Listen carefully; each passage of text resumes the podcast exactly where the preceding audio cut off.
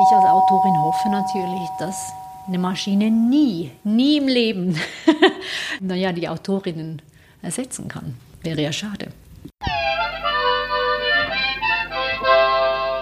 Herzlich willkommen am Gegensprecher, dem Podcast zu den Ausstellungen der Nationalbibliothek. Heute spreche ich mit Martina Klavadeca über Schreiben und künstliche Intelligenz.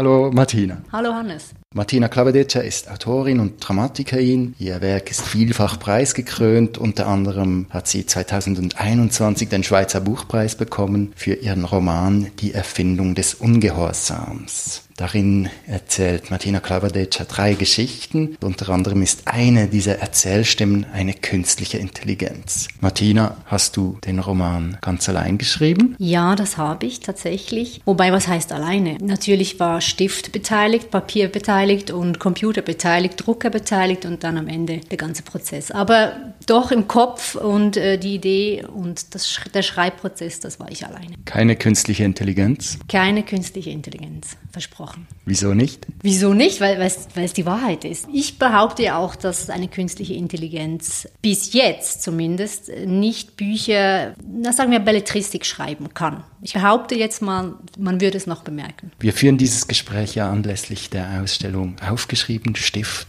Taste, Spracherkennung, die noch bis zum 13. Januar 2023 in der Nationalbibliothek zu sehen ist. Auch hier haben wir eine künstliche Intelligenz. Wir haben der das ganze Werk von Robert Walser gefüttert und von Emmy Hennings. Die künstliche Intelligenz behauptet jetzt, sie kann diese beiden Autoren imitieren. Sie hat deren Stil gelernt, sie hat deren Wortschatz übernommen. Man kann jetzt eine Eingabe machen und kriegt dann einen neuen Walser, eine neue Hennings ausgespielt. Aber auch da fällt es ziemlich schnell auf, dass es eben nicht so richtig funktioniert. Was denkst du, wo liegen denn die, die Schwierigkeiten für diese Algorithmen, Literatur, wie wir Menschen sie schreiben, zu produzieren? Ich glaube, es ist eines, Texte zu produzieren, die dank Input ziemlich klar strukturiert sein sollen, wie zum Beispiel ähm, Wetterberichte oder Verkehrsberichte etc. Das würde ich behaupten, geht schon ziemlich gut. Beim Schreiben aber habe ich das Gefühl, ist ein ganz wesentliches Moment ist ja auch der Zufall oder das Unerwartete, dass etwas geschieht, das man eben nicht denkt, das nicht vorhersehbar oder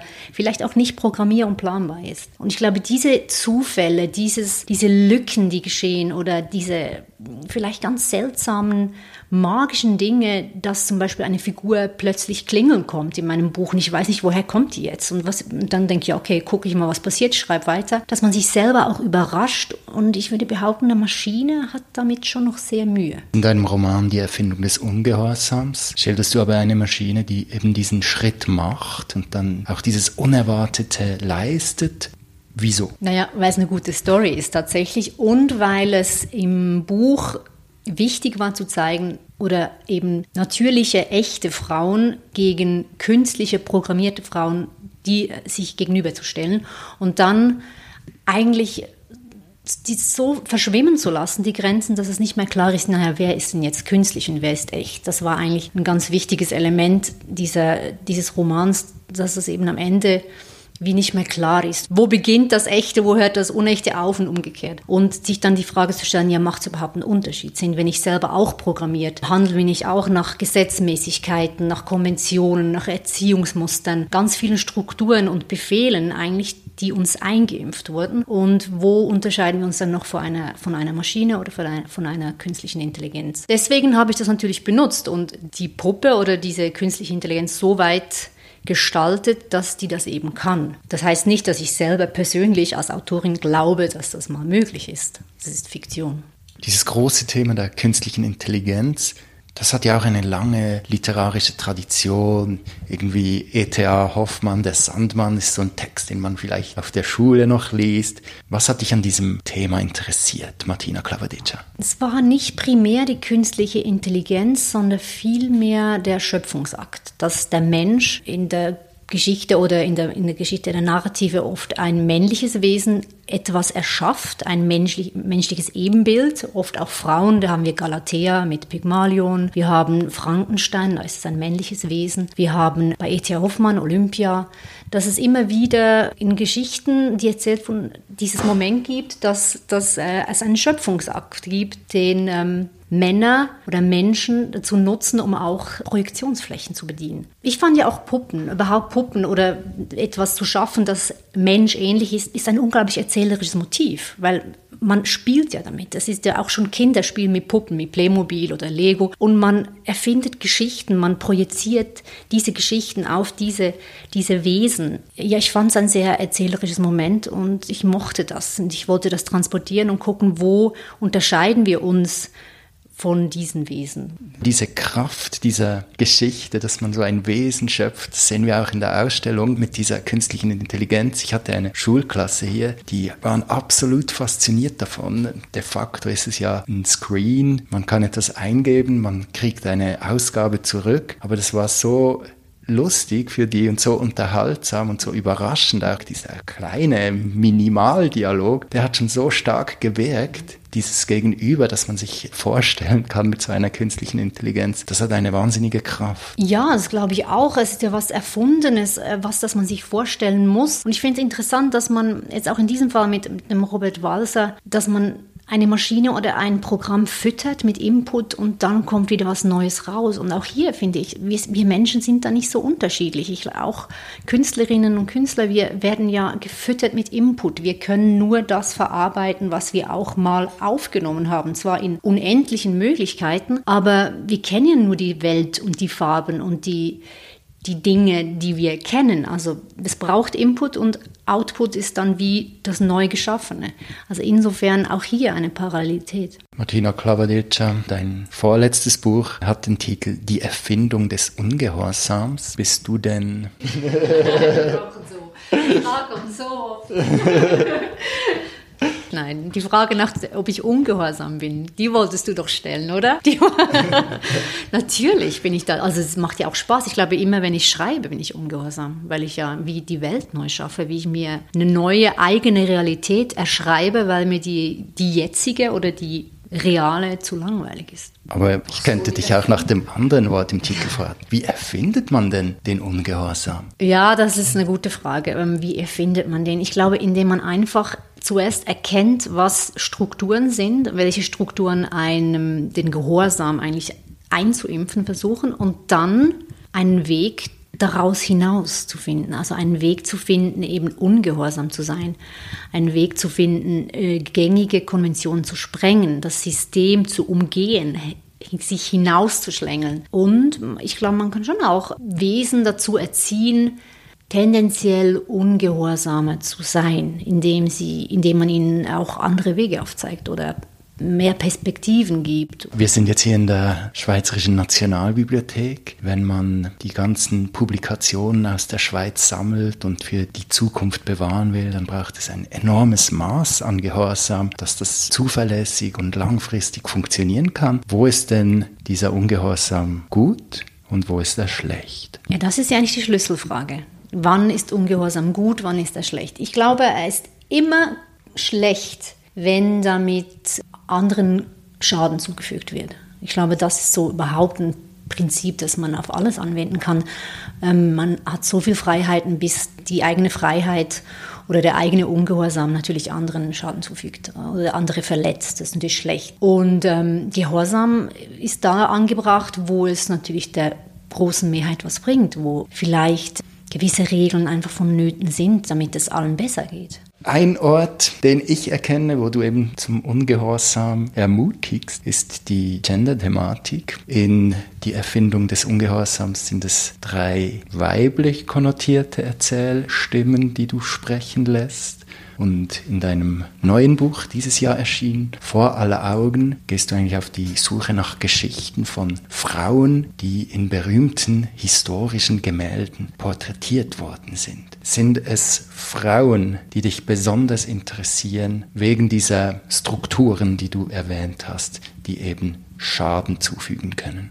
Ja, ich denke schon. Das ist eigentlich eine gute Frage. Ich glaube nicht, dass mich per se Frauen als Figuren in meinen Werken mehr interessieren, aber sie tun es doch, weil natürlich die letzten Tausenden von Jahren einfach ähm, alles aus viel aus männlicher Sicht erzählt wurde, ähm, Frauen nicht zu Wort kamen, ihre Geschichten nicht erzählen konnten, nur Nebenfiguren waren. Und jetzt ist einfach die Zeit da längst da, dass man auch diese Geschichten ausgräbt, dass man die Perspektive endlich dreht oder erweitert. Das heißt ja nicht, dass man keine Geschichten mehr erzählen soll, die aus männlicher Sicht hin äh, sind, um Himmels Willen, unbedingt. Aber ich glaube, es sollte einfach ganz normal und gängig sein, dass man die Perspektive auf alle Geschlechter mit einbezieht und dass man eben diesen Horizont erweitert, weil das Leben ist so viel bunter, als wir es bisher hatten. Das System hat so einheitlich oder viel zu naja, viel zu kanalisiert und zu, zu klein gedacht bisher. Einfach tatsächlich halt historisch, das war die männliche Sicht, das war ist ein System, das von Männern gebaut wurde, sowohl wirtschaftlich wie auch gesellschaftlich, familiär. Und ähm, ja, ich, mich interessiere mich eben für das noch Ungesagte. In deinem neuen Buch Vor aller Augen hast du 20 Frauen eine Stimme verliehen. Du hast für sie geschrieben. Sie sind auf Gemälden dargestellt. Wie bist du auf diese Idee gekommen für dieses Buch? Die Idee wurde mir ein bisschen in Auftrag gegeben, aber äh, es war ein Auftrag, vom Theater Basel in Zusammenarbeit mit dem Kunstmuseum Basel, die zum Jubiläum eingeladen haben, also Schweizer Autorinnen und Autoren eingeladen haben, sich ein Werk aus der Sammlung auszusuchen und dann darüber zu schreiben. Und das wurde dann von den Schauspielerinnen des Theater Basel im Museum selbst gespielt oder gesprochen. Und ich habe mich für ein Bild entschieden von Egon Schiele. Auf dem Rücken liegende Frau heißt das Gemälde.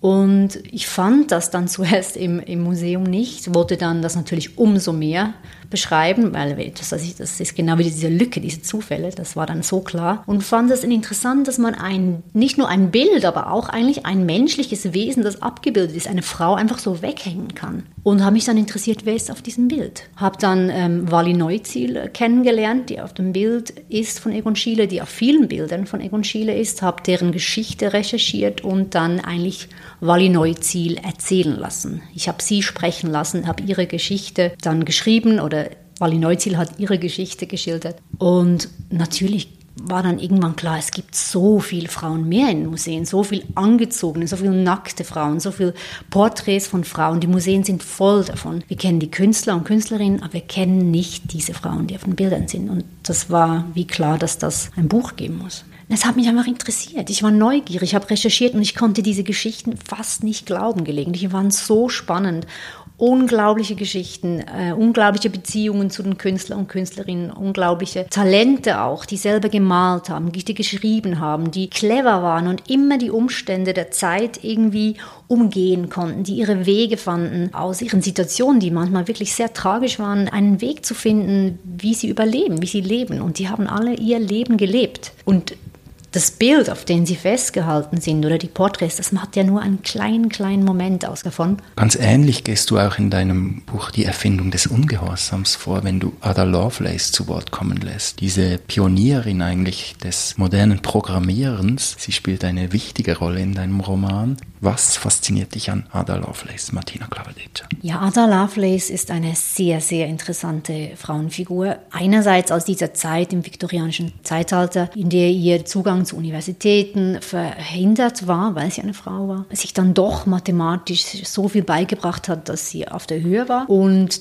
dann dieses Moment beschrieben hat für Babbage's Maschine, die äh, analytische Maschine, dass sie wie in ihren Notizen dazu den Computer vorausgesehen hat. Sie hat das erste Programm geschrieben, die Berechnung der Bernoulli-Zahlen für diese eigentlich physische Rechenmaschine und eben in den Anmerkungen gesagt, dass ähm, ja, wenn diese Maschine ja Zahlen berechnen kann, dann sollte sie auch Töne kombinieren können. Sie könnte vielleicht sogar sprechen und um 1840, das muss man sich mal vorstellen, 1840 hat Ada Lovelace eigentlich den heutigen Computer vorausgesehen und spannend ja mit ihrer Sprache, mit ihren damaligen sprachlichen Möglichkeiten versucht zu schildern, diese Vision, was dann mal möglich sein könnte. Und dieses geniale Moment, trotz der Umstände, trotz all den mühsamen Dingen, die ihr angetan wurden. Also die Mutter war mühsam, die war sehr, sehr streng. Sie war die ganze Zeit krank. Sie war eben eine Frau und durfte nicht äh, studieren. Es ging ihr nicht so gut. Natürlich war sie privilegiert aus einem privilegierten Haushalt. Aber trotzdem gab es dieses geniale Moment, in die Zukunft gedacht. Und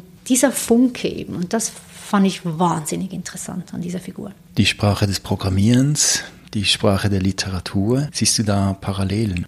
Ich würde natürlich sagen, dass Programmierer und Programmiererinnen selber sagen, ja, es ist wie Schreiben, es ist auch wie kreatives Schreiben gelegentlich, weil man Lösungen finden muss für, für Dinge. Das ist wirklich eine gute Frage. Ich glaube schon, dass, dass ja durch dieses Programm dann wie was Neues entsteht. Das kann kreativ sein, Bilder entstehen, Aufgaben werden erfüllt, aber vielleicht ist es mir doch ein bisschen zu schematisch noch zu wenig Zufall, zu wenig wild. Aber auch hier würden mir natürlich jetzt IT-Menschen sofort widersprechen, kann ich mir vorstellen, dass, dass es eben doch auch so sein kann. Ja, ja. Mehr kann ich dazu wahrscheinlich auch nicht sagen, weil ich echt nicht selber programmiere. Äh, ja, wahrscheinlich, wahrscheinlich ist es sich sehr ähnlich. Ja, Martina Clavedeccia, du gibst Ada Lovelace eine Stimme, aber du gibst auch einer KI eine Stimme. Und da gibt's keine historischen Recherchen, die du für deinen Text machen kannst. Wie hast du ganz konkret diesen Teil geschrieben, wo eigentlich die KI selbst erzählt? Naja, der Witz ist ja eigentlich, wenn die KI selbst erzählt, dass sie diesen historischen Teil erzählt. Das ist ja ein bisschen eigentlich das Paradox und auch ein bisschen ein Witz vielleicht. Also mein, oder das war, das wollte ich so. Aber recherchiert dazu habe ich einfach, ich habe geguckt, was gibt es schon? Was gibt es schon an Sprachapplikationen bei gewissen Puppen? Was, wie geht man mit äh, Sprachprogrammen um? Wie werden die, werden die gefüttert? Was für Sprachbausteine? Was macht man da? Wie weit ist man da schon? Und einerseits gibt es da sehr viele Bemühungen, auch mit neuronalen Netzwerken etc. Und gleichzeitig ist es auch sehr frustrierend, man ist noch nicht so weit. Also die Ergebnisse sind gelegentlich, wie, wie du schon gesagt hast, mit dem Walser-Beispiel oder auch anderen Beispiele zeigen, dass man, ja, so gut sind sie noch nicht. So gut sprechen sie noch nicht. So kreativ sind sie eben noch nicht. Ja, bin selber gespannt, wo das noch hinführt tatsächlich. Und ich als Autorin hoffe natürlich, dass eine Maschine nie, nie im Leben als, ähm, naja, die Autorinnen ersetzen kann. Wäre ja schade für mich zumindest. es gibt sicher Felder, wo das schon geschehen ist, gerade Chatbots oder Profile online in den sozialen Medien, die schon sehr gut gespielt werden von diesen künstlichen Intelligenzen, aber die Komplexität auch die Länge des Textes ist ja dann doch nochmal ganz unterschiedlich eben zu einem Romanformat. Und das fand ich auch immer auffälliger. Je länger ein Text einer KI wird, desto deutlicher wird es, dass hier etwas nicht ganz stimmt. Ja, ich glaube, es stellt sich immer auch ein bisschen die Frage, was will man denn von einer KI? Ähm, ich glaube, wenn es sehr konkrete Anforderungen sind, die man an eine KI stellt, dann ist eine KI eigentlich nichts anderes als ein sehr, sehr potentes Werkzeug. Das kann sich in Sprache ausdrücken, das kann sich in ganz anderen Bereichen ausdrücken. Es ist ein Werkzeug und ich glaube, all diese Fantasien von Weltherrschaftsübernahme und, ähm, naja, man sollte es mehr als Ergänzung sehen. Wie gesagt, als ein Werkzeug, das man nutzen kann, sehr gezielt und nicht universell. In deinem Roman Die Erfindung des Ungehorsams, da steckt diese KI im Kopf einer dieser hyperrealistischen Sexpuppen. Du hast gesagt, wenn man die KI als Werkzeug benutzt, wenn man etwas ganz Konkretes von ihnen will, dann funktioniert es. Wenn man Liebe will von der KI, funktioniert es dann auch? Oh, ich glaube, es kommt sehr darauf an, was man unter Liebe versteht und das ist individuell sehr, sehr unterschiedlich auch wieder. Ich denke, man kann ja auch prinzipiell, will ich sagen, auch Gegenstände lieben. Und die Frage ist, was ist das dann für eine Liebe und was erwartet man dann vom Gegenüber? Erwartet man Interaktion, erwartet man gar nichts? Ist es dann bedingungslose Liebe? Ich würde es jetzt nicht verurteilen. Ich glaube schon, dass das einigen Menschen hilft oder zumindest fügt es niemandem Schaden zu. Natürlich stellt sich die Frage, weshalb passiert das jetzt? Weshalb gibt es Menschen, die diese Sexpuppen haben und dann eigentlich wie eine Beziehung mit diesen Puppen, mit diesem toten Material ja eingehen? Ist es nicht eher ein Symptom der Zeit? Dass Vereinsamung und Hyperindividualisierung ein Thema ist. Ja, was, was sagt das über die Gesellschaft aus, dass man nicht mehr bereit ist, mit anderen menschlichen Wesen eine Verbindung einzugehen, auch Kompromisse einzugehen? Ich glaube, diese Frage ist viel wichtiger, als ob das überhaupt möglich ist. Als ich dich am Anfang dieses Gesprächs gefragt habe, ob eine KI dein Werk mitgeschrieben hat, hast du verneint, hast gesagt, Stift, Papier, du schreibst also auch noch von Hand. Wie sieht denn deine liebste Schreibsituation aus, Martina Klavadica? Meine liebste Schreibsituation ist äh, in Ruhe, alleine zu Hause oder alleine in einem Raum oder einer Wohnung. Idealerweise auch helles Licht, schönes Wetter vielleicht draußen. Das macht mir gar nichts aus, dann drin zu sein und zu schreiben und von Hand zuerst. Von, von Hand Notizen, von Hand eine erste Struktur zu schreiben, homogen und linear mal durchzuschreiben, ein Kapitel zu schreiben und dann zu tippen. Und das ist wunderschön. Kannst du noch genauer beschreiben, was für dich das Schöne ist, wenn du mit der Hand schreibst? Es ist sehr sinnlich und physisch. Ich glaube, das ist das, was der Reiz ausmacht ähm, vom Handschreiben, so jetzt einfach vom Gespür her. Und es hat auch Vorteile. Wenn ich Notizen mache, wenn ich die erste Fassung von Hand schreibe, dann bin ich gezwungen, langsamer zu denken oder strukturierter, rhythmischer zu denken. Ich muss meine Gedanken ein bisschen zügeln, darf nicht so schnell sein, sonst kann ich es nicht mehr lesen. Und ich bin, wie gesagt, gezwungen, eine erste naja, Fassung oder einen ersten ähm, Guss an Text rauszuschreiben. Wenn ich das im Computer machen würde, dann bin ich so versucht, zurückzugehen. Ich scrolle zurück, äh, schaue, was habe ich schon geschrieben, beginne da rumzuwuseln und dann ist man schon verloren. Und zweitens habe ich wie eine, eine Grundstruktur. Ich habe wie ein Netz, auf dem der Stoff aufbaut, weil wenn ich es zum ersten Mal tippe, dann überarbeite ich es schon zum ersten Mal.